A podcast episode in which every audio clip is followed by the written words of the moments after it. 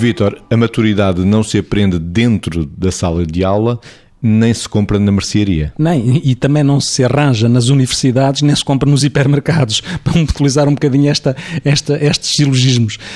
Um, também se faz, também se vai aprendendo na sala de aula, não é? E também se aprende na, nas mercearias no sentido metafórico do termo, ou seja, na mercearia daquilo que é o espaço de relação que existem entre uns e outros. O que é que eu quero dizer com isto? A escola, no sentido lato, se quisermos no sentido ateniense grego, de aprendizagem, de maturidade, desenvolvimento, a escola e a mercearia no sentido espaço relacional serão sítios onde se aprende a maturidade. Para dizer o quê? Que a maturidade aprende-se, obviamente, em, em, relação e na interpelação que a relação do um com o outro vai, vai provocando. Mas para que essa maturidade se vá desenvolvendo, é evidente que eu tenho, tenho que ter a capacidade de integrar a interpelação que o outro me faz, interpelar o outro e elaborar isso. Tenho que ir fazendo isto, encontrando aquilo que nós chamamos o nosso locus de controle interno. Muitas vezes nós não desenvolvemos a maturidade porque temos tendência a funcionar com locus de controle externo, traduzindo, que é achando que tudo o que se passa, ou a responsabilidade do que se passa, está fora de nós.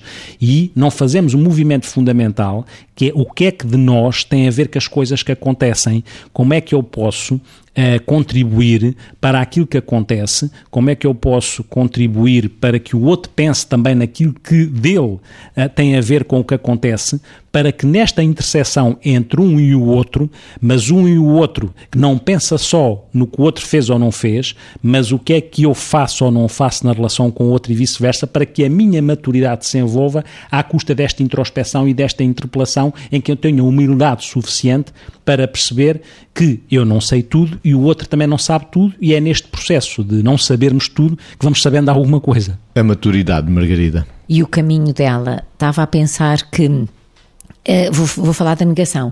A não maturidade é quando uh, nós, uh, nos caminhos da vida e nos trajetos que vamos percorrendo, vamos, nunca nos interpelamos a transformar e a mudar. Ou seja, qualquer coisa que corre menos bem, procuro em quem está à minha volta a responsabilidade disso. Portanto, eu nunca me desafio para mudar. Comigo está sempre tudo bem e parte do pressuposto que fiz, que fiz, que disse, que agi sempre corretamente. E, portanto, a partir daí é o meu primeiro ato de imaturidade. Nunca me interpelo para crescer, nem nunca me interpelo para me desenvolver. Por outro lado, muitas vezes nós não maturamos por medo. E por medo de quê? Olha, por medo de ser eh, confrontada com uma responsabilidade para a qual temo não ser capaz de ter mãos.